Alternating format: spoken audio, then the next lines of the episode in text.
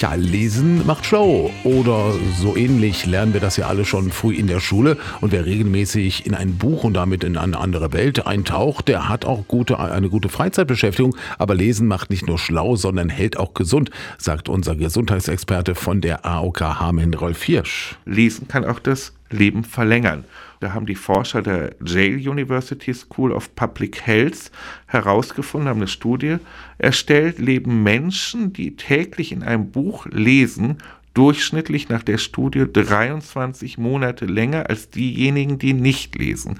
An dieser Studie nahmen 3635 Personen über 50 Jahre teil und die wurde auch über zwölf Jahre lang begleitet.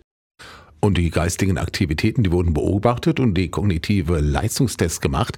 Dabei kamen erstaunliche Zahlen raus. Wer mehr als 3,5 Stunden pro Woche also eine halbe Stunde am Tag gelesen hat, verringerte damit das Risiko, in den kommenden zwölf Jahren zu sterben, um 23 Prozent und diejenigen, die nur bis 3,4 Stunden gelesen haben, um 17 Prozent. Es wurden dann Alter berücksichtigt, Wohlstand, Familienstand, also wirklich eine große Studie und man sieht wirklich, ich kann mit dem Lesen wirklich meine Lebenserwartung erhöhen, aber es ist wichtig, was lese ich. Denn es muss ein Buch mit Handlung sein, in das man eintaucht und dann hat das auch dementsprechend einen Effekt auf Blutdruck und Co. Wenn ich zum Beispiel Zeitschriften, Zeitungen lese, habe ich nicht den Effekt.